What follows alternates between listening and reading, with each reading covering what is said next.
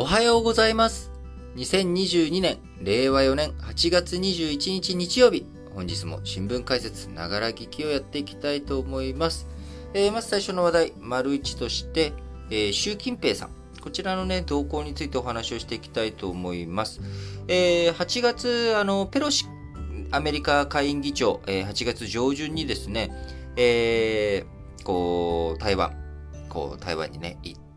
えーそれに対して中国、中華人民共和国、台湾周辺、えー四方を囲む形で軍事演習をしたというようなね、まあ、中華人民共和国としての動きとか、あとは、えーその中国のね、外交トップのあ動きとか、あ日本とね、日中、えーいろいろと話をしたりしてるよとか、ASEAN の、えー会合に、えーこうラブロフ外相と、えー王毅外務大臣、この二人が出席した際に、日本の林芳正さんが話を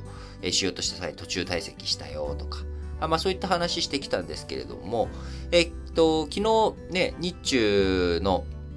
えートップ会談、首脳会談について、今、まあ、検討を進めているということを、林芳正さんが日経新聞のインタビューの中で、え答えているなど、えーされているわけですけれども、まあ、習近平さん、えこれまで同性というものね、そういう、じゃあ、えー台湾問題とか、まあ、そういった発言とか、あずっとだんまりしていたんですけれども、えー先週の8月16日にですね、えー半月ぶりに、えー習近平さん同性が伝えられたということがあり、えーその間何があったのと、なんでその間だんまりしてたのというところなんですが、えー中国のね、えー共産党幹部の人たちというのは、えー7月下旬から8月上旬にかけて、えー北京から300キロ弱ぐらいかな？あの、北大河っていうところに集まってですね、そこで秘密会議をするというのが、まあ、例年の動きなんですよ。えこの北大河会議っていうのは、あの、遡ればですね、えー毛沢東さんとか、あそういった時代、中華人民共和国が成立したばっかりの時、えーそと当初の時期にからやっていて、まあ、途中中断はあるものの、え習近平さんの時代になってですね、2013年以降も、まあ、行われているということなんですが、えそもそも、まあ、あの、北京という土地、えー北のね、えー井戸のところに位置しているわけですけれども、あの夏、内陸部ということもあって、非常に高になる、え非常に暑さの厳しい都市でもあるわけなんですよね。で、本当は、本当に古く、あのモンゴル帝国とか、あそういった時代に北京、えー首都になっていき、その後明とか、あそして、えーの時代とかあなっていくわけですけれども、え元とか秦の時代にはですね、夏ちょっとあまりにも暑すぎるということで、えー北京じゃない夏のね、他のところ、離宮で、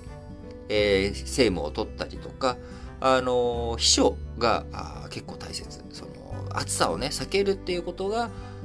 こう、北京の夏を過ごす上ではやっぱり非常に大切だということで、えー冷暖房がね、えー特に冷房っていうものが、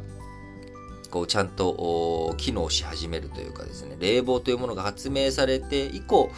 まあ夏でも北京過ごせるようになったけど、そうじゃない時はちょっとあまりにもきついよねと。で、財力のあるお金持ちの人たちというのは、まあ秘書に出かけるということがあり、えー共産党幹部の人たちもですね、北大河と言われるリゾート地。まあ、あのー日本で言ったら、前ね、北大河会議の説明するときに、軽井沢みたいな、あ軽井沢とかね、えーイメージとしては日本の派閥、自民党の派閥とかも夏に、えー軽井沢で派閥の研究会とかね、勉強会とかを開いたりとかするという感じでいくと、まあ軽井沢というのがイメージあるんだけれども、え北大河という場所は、まあビーチリゾートではあるので、まあ熱海ではなく、まあ葉山かなみたいなね、あの東京近郊で言えば。あのそういったあお土地柄ということなんですけども、えーまあ、この北大河会議、まあ、秘密会議ということもあり、まあ、半月間、えーこう、習近平さんのね、動向もだんまりということだったわけなんですが、その背景というのはですね、やっぱりこの北大河会議というのは、人事、まあ、誰が参加したとかね、えー、どういう人たちがいたっていうことを分かってしまうと、まあ、人事の話とかね、誰がどういうふうに決めているんだということも分かっていってしまうので、ま、その辺秘密裏にやっていると。いうこと。もちろん経済の運営、えー、政治の動向、国際社会の動向というものの、えー、意見のすり合わせとか、そういったこともやってるんでしょうけれども、一番大きいのは、あの、人事の問題だというふうに言われております。えそして、え今年2022年はですね、5年に一度の中国共産党の共産党大会が開かれる年ということもあり、え通常ですとね、これまで江沢民さん2期10年、え、胡錦涛さんも2期10年、そして習近平さんも2期10年が終わりゆく、えー、その中で開かれる共産党大会ということですが、えー、前回のね、5年前の共産党大会からあ3期目、4期目、えー、今後ね、習近平さんが長期的に、えー、政治を担っていくということ。えー、まあ、それに対する布石が前回の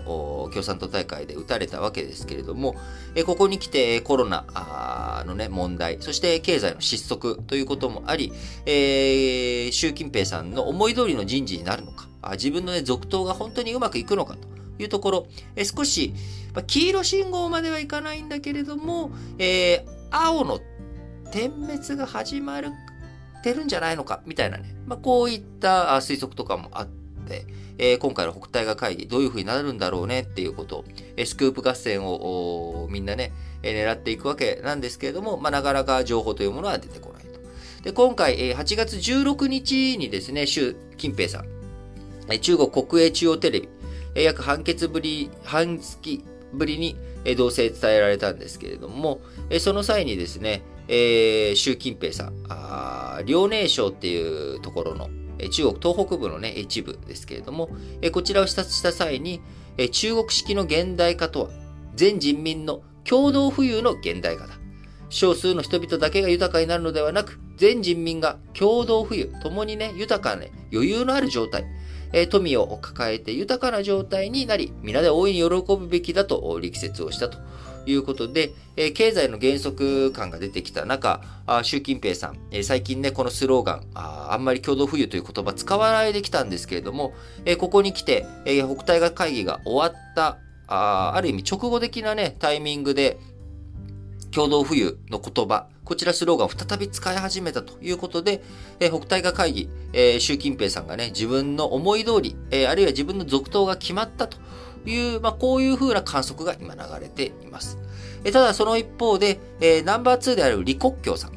えー、習近平さんはね、あのー、もともとお父さんの、えー、習中君さんという人も国家副主席をやっていた、えー、まあ、日本で言ったら二世議員っていうやつですよね。あのー、中国では大使党、皇太子の大使ですね。大使党と言われる、まあ、えー、共産党の高級幹部の指定、えー、子供とかあ親族、えー、こういった人たちを大使党というふうに、えー、一括りにして、えー、勢力としてね、見なしたりしてるんですけれども、えー、一方の李克強さんは、あの、共産党青年団、えー、共生団、えー、という組織。まあ、こちらは、まあ、叩き上げ、えー、というかですね、あのー、こう、親とかの後ろ盾ではなく、えー、こう、成り上がっていった人。前の国家主席だった胡錦涛さん。この人はね、共産、あの、共生団出身と、出身であり、李克強さんはその胡錦涛さんの秘蔵っ子という位置づけだったわけです。えー、そのナンバー2の李克強さん、えー、この10年間、ずっとナンバー2だったわけなんですけれども、えー、9年間ぐらいはですね、本当にちょっと目立たないというか、あのー、習近平さんのね、影に隠れてしまって、9年間ってのは言い過ぎかな。最初の2年間ぐらいはね、李克強さんも、あの、割かし注目されたりとかしてたんですけれども、えー、習近平さんが権力の地盤を固めていくにつれて、えー、李克強さん、あどんどんどんどん、こうなんでしょう、目立たなくなってしまったんですが、えここに来てね、ゼロコロナ政策からの経済失速という中、経済運営、えー、共同富裕のやり方、習近平さんのやり方に対して、えー、ちょっと批判的なトーンもね、見受けられるようなメッセージ、えー、こちらが発出されるようになってきており、えー、習近平さんに対する対抗馬的なね、えー、見え方もしたりしていると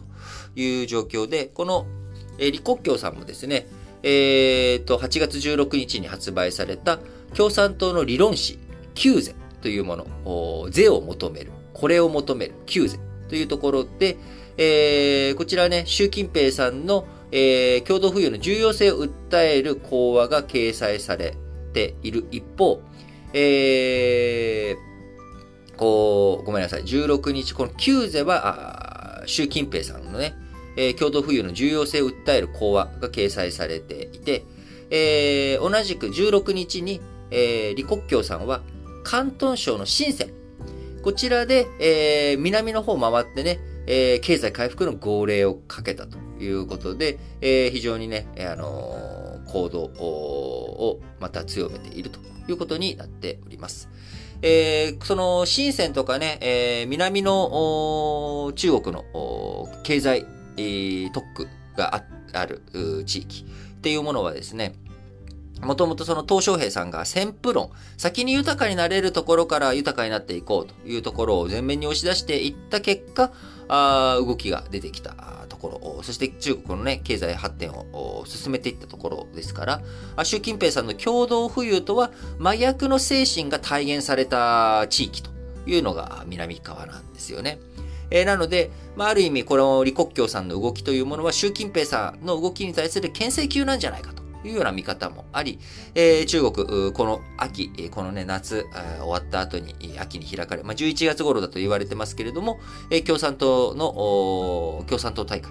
え一体どういう風になっていくのか、引き続き、えー、つばぜり合いを続けていきながら、あいろいろと見えてくるものあると思うので、中国習近平さん同行、中華人民共和国の今後の動き、えー、共産党の人事、えー、しっかりとね、目を向けていきたいなと思っております。